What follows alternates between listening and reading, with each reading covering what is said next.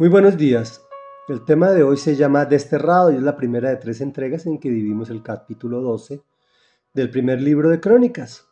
Estamos hablando sobre circunstancias un poquito, la palabra nos las muestra un poquito desordenadas, puntuales, como para que nosotros las conectemos más adelante. Y dice así, estos fueron los guerreros que se unieron a David en Ziklag, cuando éste se encontraba desterrado por causa de Saúl, hijo de Quis. Ellos lo ayudaron en tiempos de guerra. Eran arqueros que podían lanzar piedras y disparar flechas con ambas manos.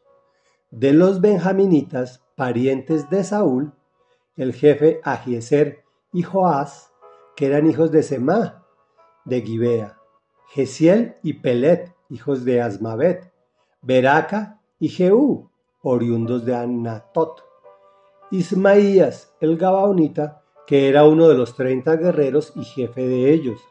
Jeremías, Jaasiel, Joanán, Josabad de Gederá, Elusai, Jerimot, Bealías, Semarías, Cefatías, el Arufita, los Coreitas, el Caná, Isaías, Azarel, Joeser y Yasoben, Joelá y Zebadías, hijos de Jeroán oriundos de Gedor. También algunos de los galditas se unieron a David cuando se encontraba en la fortaleza del desierto. Eran guerreros valientes, preparados para la guerra, hábiles en el manejo del escudo y de la lanza, feroces como leones y veloces como gacelas monteses. Se llamaban Eser el primero, Abdías el segundo, Eliab el tercero, Mismaná el cuarto, Jeremías el quinto, Atai el sexto, Eliel el séptimo, Joanán el octavo, Esbadab el noveno, Jeremías el décimo y Macbanai el undécimo. Estos gadaitas eran jefes del ejército. El menor de ellos valía por cien y el mayor por mil.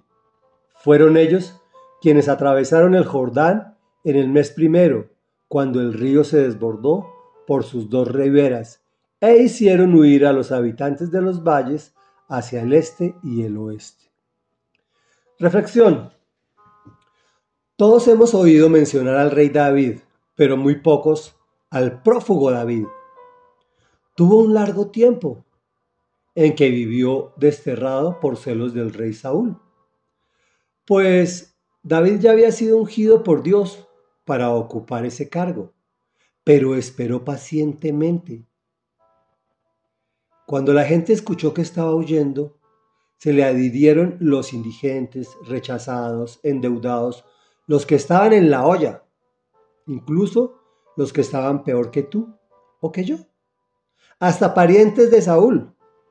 Pero miremos qué dice la palabra de estas personas que los hizo jefes, que eran guerreros valientes, que estaban preparados para la guerra, que eran hábiles en el manejo del escudo y de la lanza, feroces como leones y veloces como gacelas monteses, que el menor de ellos valía por cien y el mayor por mil.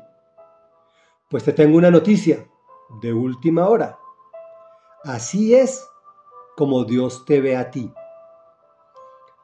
A veces tú mismo te ves como proscrito, como derrotado, como poca cosa. Primero, rechaza ese pensamiento.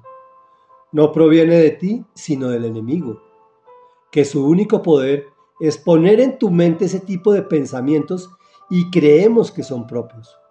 Pero tú eres escogido por Dios, real sacerdocio, persona muy apreciada por el Señor, para que cumplas un propósito súper importante para Él. ¿Cuál es? Él te lo irá revelando poco a poco en la medida en que te relaciones con Él. No te preocupes. Al igual que todos esos proscritos, pasado un tiempo, eso sí, doloroso, fueron gobernantes y personas muy importantes del pueblo escogido por Dios. Oremos. Padre de la Gloria, amado Señor y Dios, A veces nos sentimos prófugos, nos sentimos desterrados. Y poca cosa, Dios. Pensamos que no somos importantes, que tú te olvidaste de nosotros, que no valemos nada.